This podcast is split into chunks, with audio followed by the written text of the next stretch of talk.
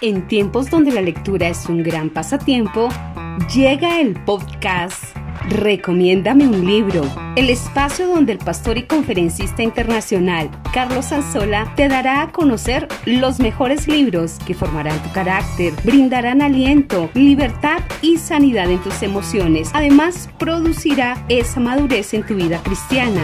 Todo ello basado en su experiencia como lector y en el impacto positivo que cada texto ha dejado en su vida. Escúchalo y recibirás ese deseo por leer excelentes libros que de seguro te van a transformar.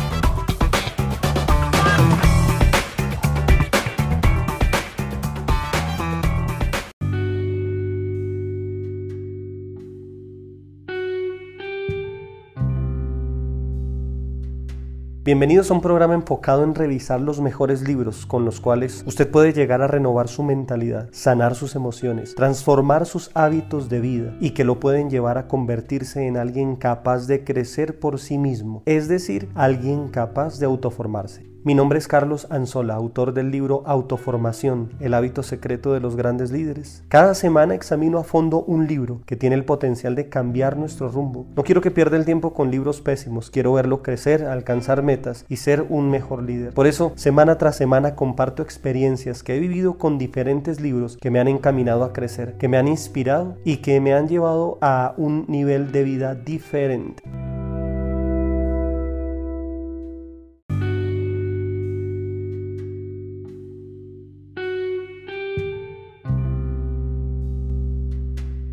La fe es el lenguaje del Espíritu Santo.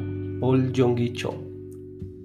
La cuarta dimensión es el libro que vamos a estar tratando hoy.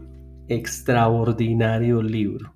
Me emociona mucho estar abordando este libro porque fue uno de los primeros libros que leí y es un libro que marcó mi vida desde el inicio porque desafía todos nuestros moldes y toda la duda y la incredulidad con la cual uno pueda llegar a conocer a Dios y lo lleva a uno a soñar, lo lleva a uno a proyectarse y a conquistar cosas grandes para Dios, le enseña a uno que Dios es un Dios de lo imposible, que Dios puede por medio de nuestra fe producir milagros increíbles y cómo por medio de la fe podemos salir de nuestras zonas de confort, de nuestras zonas de comodidad y conducirnos a la tierra prometida que Dios siempre ha tenido para nosotros. Este libro es para personas que desean salir de las zonas eh, cómodas donde se han encontrado y desean ir a conquistar cosas grandiosas y cosas que tal vez para muchos son un sueño. Pero este libro es algo que va a transformar totalmente eh,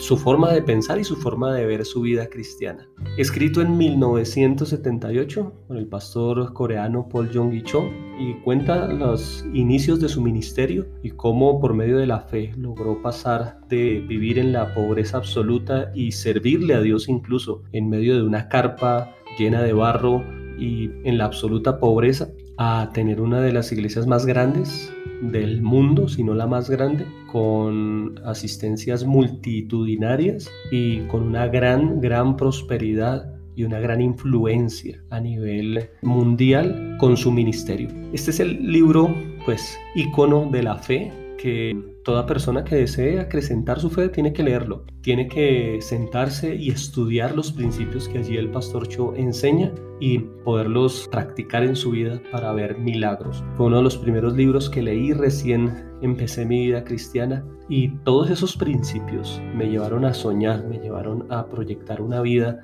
diferente para mí, porque igual que el pastor Cho, inicié mi vida en un lugar con muchas limitaciones financieras, personales, pero este tipo de lecturas me llevaron a renovar mi mente, a expandir la visión de Dios en mi vida. Y muchas de las cosas que tal vez hoy puedo vivir, puedo dar fe que son producto de este tipo de lecturas, de este tipo de autores como el Pastor Cho que lo llevan a uno a un nuevo nivel de fe y a un nuevo nivel de conquista. Bueno, entremos en materia. Son seis capítulos, es un libro muy pequeño, es un libro de bolsillo, seis capítulos. Capítulo 1 se llama Incubación, una ley de la fe. Este libro es extraordinario porque habla de las experiencias del pastor Cho y él cuenta una experiencia que tuvo acá en el momento en el que él quiso tener algo mínimo. Él oraba en ese tiempo en términos de ruego, que es una de las formas que uno tiene para orar cuando uno no conoce el lenguaje de la fe ni tiene esa osadía para ir delante de Dios. Uno va con términos a veces como Dios, por favor, mira, solo te pido esto, yo no te estoy pidiendo nada más. Y el pastor Cho dice que él oraba así, diciéndole Dios, no tengo ni una bicicleta para transportar, ni siquiera tengo una silla ni un escritorio para poderme sentar a hacer mis sermones. Lo hacía en el piso y con ese tipo de ruegos le pedía a Dios por meses y Dios le habló a él y le da unos principios que él enseña en este capítulo, que son cuatro principios para conquistar las cosas que uno desea y cómo, cómo puede hacer que esas cosas que uno anhela se hagan una realidad. Y fue los principios que él aplicó, pues, en el momento en que él anhelaba su silla, su escritorio y una bicicleta para poderse transportar para visitar las personas de su iglesia. Y estamos hablando de una persona que ya le servía a Dios. Cuatro principios que le enseña en este capítulo rápidamente. Uno, tener una visión clara de lo que se desea. Él habla allí y cita Hebreos 11. La primera parte dice que la fe es la certeza de lo que se espera. Él dice que si usted espera algo, usted tiene que tener una visión clara de lo que usted espera. Y que ese es uno de los problemas precisamente que tenemos nosotros cuando vamos a pedirle algo a Dios. Y es que nosotros no tenemos una visión clara de lo que necesitamos. Por ejemplo, Dios le habló a él y le dijo, ¿qué clase de silla quieres? Qué clase de bicicleta quieres y qué clase de escritorio quieres. Y eso es algo que necesitamos hacer nosotros con nuestras peticiones. Cuando nosotros vamos delante de Dios necesitamos ir con cosas específicas. Decirle a Dios, yo quiero esto, esto, esto y esto. Sea la transformación de un familiar, sea cosas materiales, sea tal vez una cierta cantidad de dinero, cosas específicas, una casa, un lugar donde queremos ir, unas vacaciones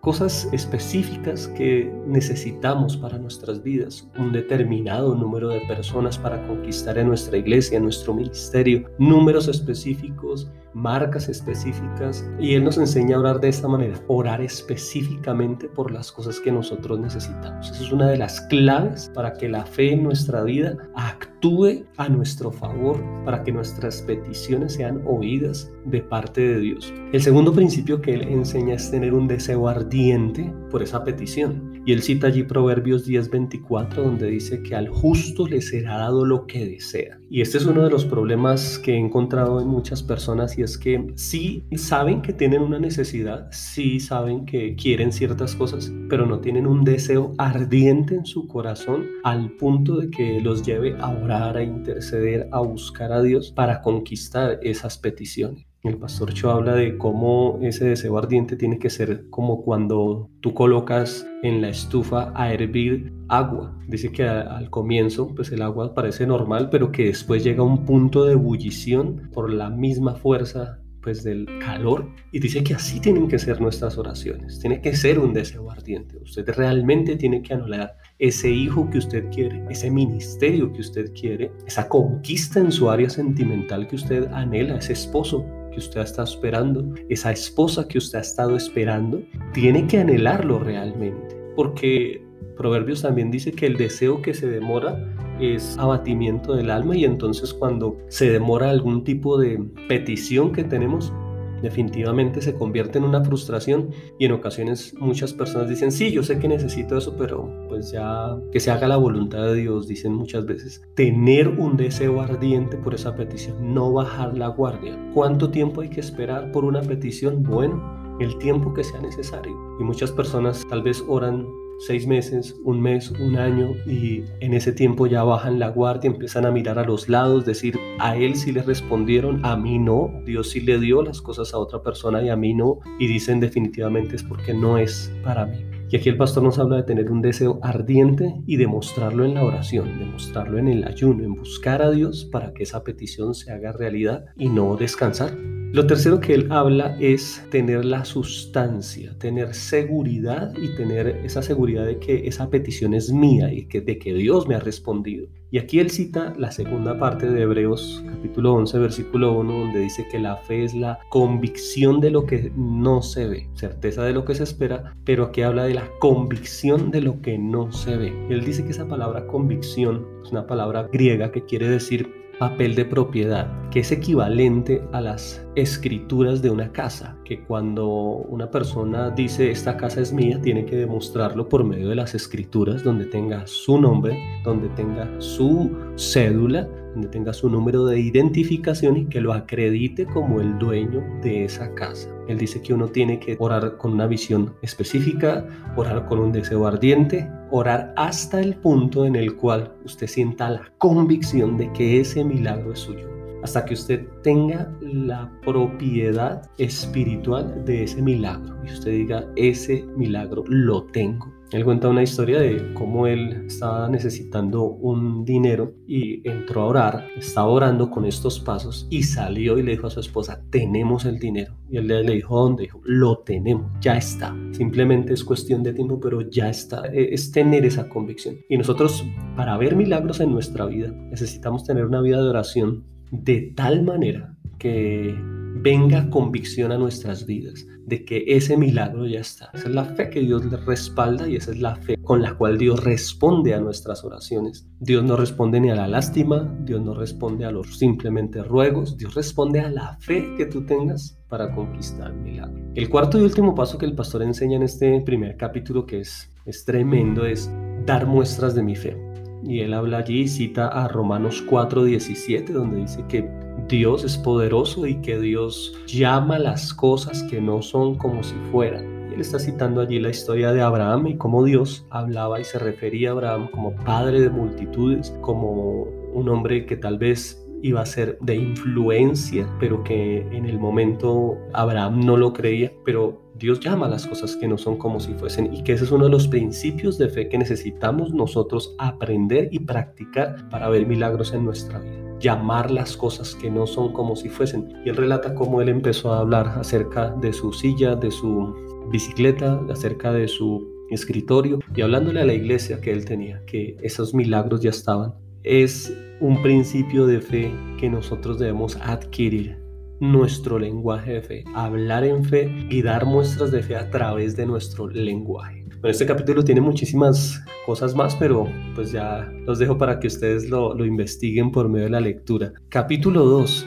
él habla de la cuarta dimensión y nos explica cómo y qué es la cuarta dimensión, ¿no? El título de por sí del libro ya pues suena un poco esotérico, suena un poco como trascendental, pero en palabras simples, la cuarta dimensión es simplemente la dimensión espiritual. Y él nos enseña cómo debemos nosotros aprender a movernos en la dimensión espiritual, que el enemigo siempre va a querer que nosotros andemos en la dimensión de la carne, en la dimensión de la lógica, en la dimensión de las circunstancias y alejarnos de la dimensión espiritual. Creo que ese es uno de los motivos por el cual este libro ha sido tan atacado. Hay personas que lo atacan, lo prohíben, dice que tiene principios de la nueva era y bueno, cosas extrañas que realmente no tienen ningún fundamento. Precisamente porque el enemigo quiere alejarlo a usted de las cosas espirituales, lo quiere alejar a usted de la vida espiritual. Y siempre desea que nosotros tengamos una vida cristiana en derrota, una vida cristiana fracasada, una vida cristiana en ruina, en enfermedad, y lejos de los principios de fe. Y precisamente el capítulo 2 aborda ese tema, el tema de la dimensión espiritual, de cómo nosotros como cristianos debemos aprender a movernos en la dimensión espiritual y no andar bajo las circunstancias, sino sobre las circunstancias en la dimensión espiritual. Es donde enfrentamos nuestras batallas, es donde conquistamos la voluntad de Dios para nuestras vidas. Este capítulo es genial. Capítulo 3. El poder de la palabra hablada. Este es trascendental en este libro también. Él cita allí, empieza a citar a Santiago, el libro de Santiago, el libro de Proverbios, y habla del poder que tienen nuestras palabras. Habla de cómo nosotros podemos dar vida o dar muerte a las cosas por medio de las palabras. Proverbio dice que en la lengua está el poder de la vida y de la muerte. Y nosotros necesitamos entender que este es uno de los principios de fe, que las palabras que nosotros desatemos sobre nuestra vida, nuestra familia, nuestro futuro, nuestras finanzas, nuestros hijos, van a causar un efecto tremendísimo y un efecto espiritual sobre todas esas cosas. Y él habla allí cómo nosotros debemos renovar nuestra forma de hablar. Muchas veces usamos palabras jocosas, palabras como estoy que me muero del hambre. Es llamar y poner en nuestra boca la palabra muerte. Y dice él que ni siquiera en chistes debemos nosotros usar un lenguaje negativo y es una práctica que realmente requiere una, disciplina en nuestras vidas. Disciplinarnos para no hablar un lenguaje negativo en nuestras vidas, en nuestro hogar, en este tiempo que estamos en cuarentena, estamos en nuestros hogares, es tan fácil tal vez utilizar lenguaje negativo hacia el cónyuge, hacia los hijos, en medio de ciertas circunstancias. Es lo más fácil que sale de nuestras palabras, pero el lenguaje de fe, la persona que está adquiriendo ese lenguaje de fe, sabe que necesita aprender a renovar su forma de hablar y comenzar a hablar el lenguaje del Espíritu Santo, que es la fe. Ese es el capítulo 3. Capítulo 4 se titula Rema. Allí el pastor Chonos habla de las dos palabras griegas con la cual se define palabra en el idioma griego. Hay dos palabras que son sinónimos para cuando se utiliza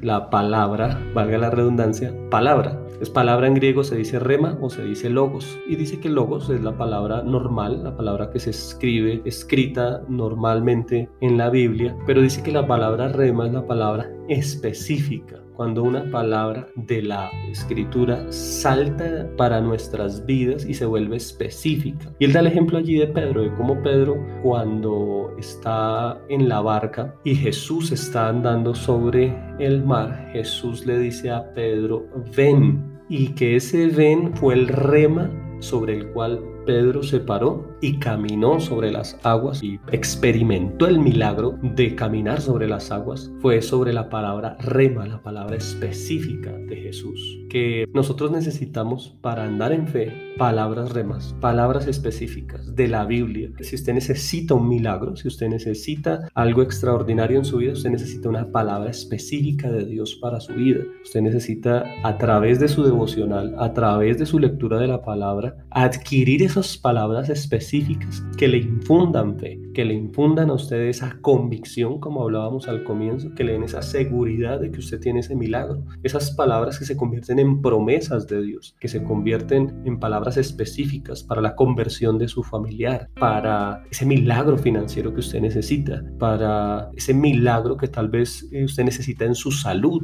en la restauración de su cuerpo. Usted necesita una palabra específica.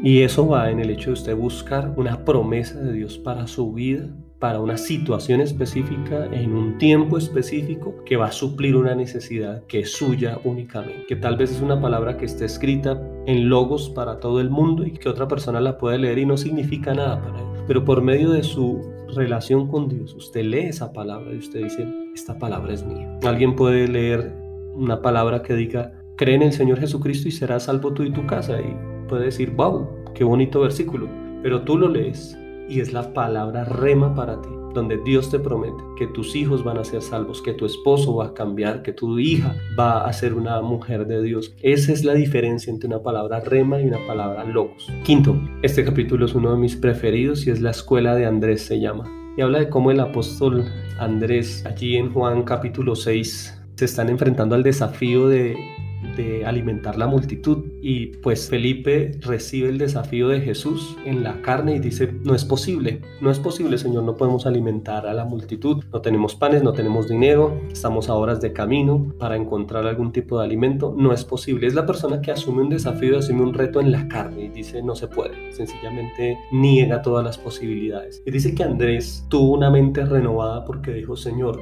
no tenemos para esta multitud, pero tenemos cinco panes y dos peces no sé si tú puedes hacer algo con esto. Tú una mentalidad de hay alguna posibilidad de, en las manos de Dios Dios puede hacer un milagro. Y él habla acá de la renovación de la mente. Wow, qué tema tan espectacular. Renovar nuestras mentes. Eso es algo que es esencial para un cristiano. Un cristiano necesita entender la mente de Dios y la mente de Dios no tiene límites, la mente de Dios no tiene ningún tipo de parámetro que lo limite y nosotros cuando llegamos a los caminos de Dios necesitamos aprender a pensar como Dios, necesitamos adquirir la mentalidad de Dios para no estrellarnos en medio de las dificultades, porque lo que para nosotros es imposible, para Dios no tiene ningún problema de realizarse y necesitamos aprender a tener la mentalidad de Dios. Todos los hombres de fe en la Biblia que vieron milagros, que aprendieron a caminar con Dios, fueron hombres que renovaron su mente. La mente de Abraham fue renovada para tener un hijo. Cuando él y su esposa eran estériles, le creyeron a Dios y tuvieron un hijo, y no solo uno, sino miles de hijos como las estrellas del cielo.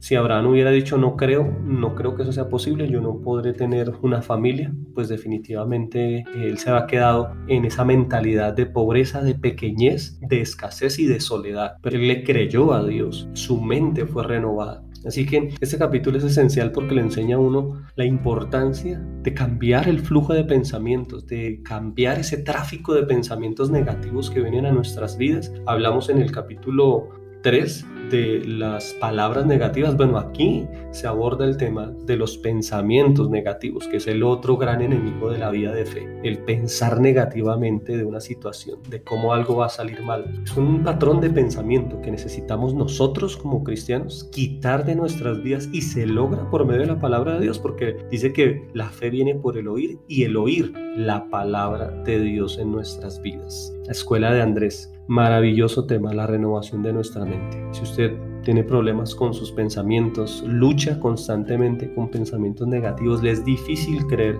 usted necesita urgentemente este capítulo. Capítulo 6, el último, la dirección de Dios. Este capítulo me sorprendió la primera vez que lo leí porque yo decía, wow, yo quiero saber dónde está Dios. Y bueno, lo que nos enseña el pastor Cho es que Dios vive dentro de nosotros. Si usted es cristiano y tiene el Espíritu Santo, Dios vive dentro de usted. Todo lo que usted necesita, la dirección que usted necesita, la encuentra cuando usted busca a Dios, cuando usted se mete con Dios allí en su devocional, en su tiempo de oración, cuando le da tiempo a Dios para que Él trabaje en su corazón. Usted encuentra allí a Dios. Donde usted vaya, Dios va a ir con usted, porque la Biblia dice que somos el templo del Espíritu Santo y que donde vayamos nosotros, Él va a ir con nosotros si estamos en su perfecta voluntad. Bueno, es un pequeño resumen de este grandioso libro. Por favor, léanlo. Si usted quiere ver milagros en su vida, lea este libro. Es pequeñito, no es nada extenso, es un libro muy sencillo de 125 páginas eh, aproximadamente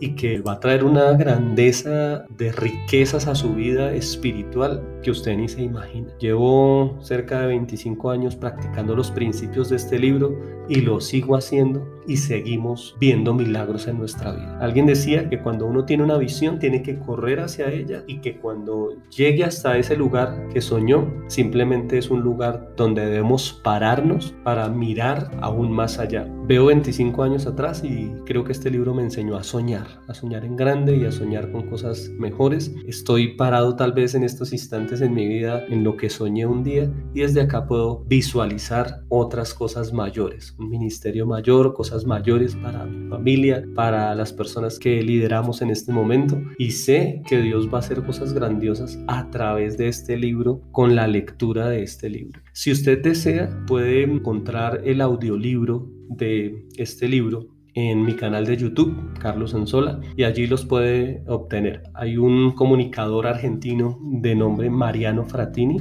y él es extraordinario. Él me dio el permiso de poder publicar este audiolibro aquí en mi canal y él tiene su propio canal también, pero pues ustedes pueden encontrar aquí el audiolibro de la cuarta dimensión si tal vez desea escucharlo. Es una voz extraordinaria, muy especial y que se va a traer milagros a su vida. Escuche este libro, léalo y sé que va a traer una renovación absoluta a su vida de fe. Sé que lo va a sacar de la frustración, lo va a sacar de la enfermedad, de la ruina, va a enseñarle principios que lo lleven a soñar en grande y a ver los milagros que usted veía en la Biblia, a ver los milagros que tuvo Abraham de ser una persona estéril, ver los milagros que vio tal vez Moisés, que vio Josué, que vieron derribar murallas y que usted pueda no simplemente leer Hebreos 11 y decir, wow, estas personas conquistaron todo eso por fe, sino que usted también pueda anexarse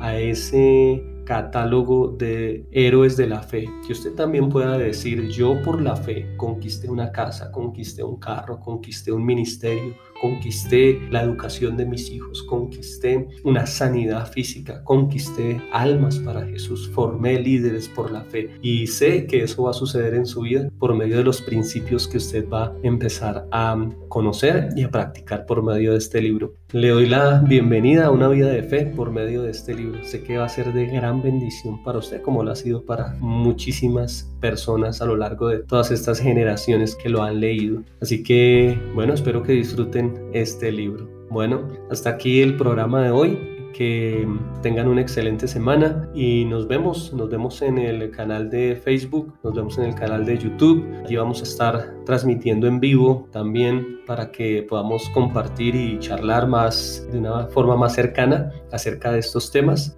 Recomiéndame un libro en la versión en directo. Bueno, que tengan excelente semana, Dios los bendiga, hasta luego.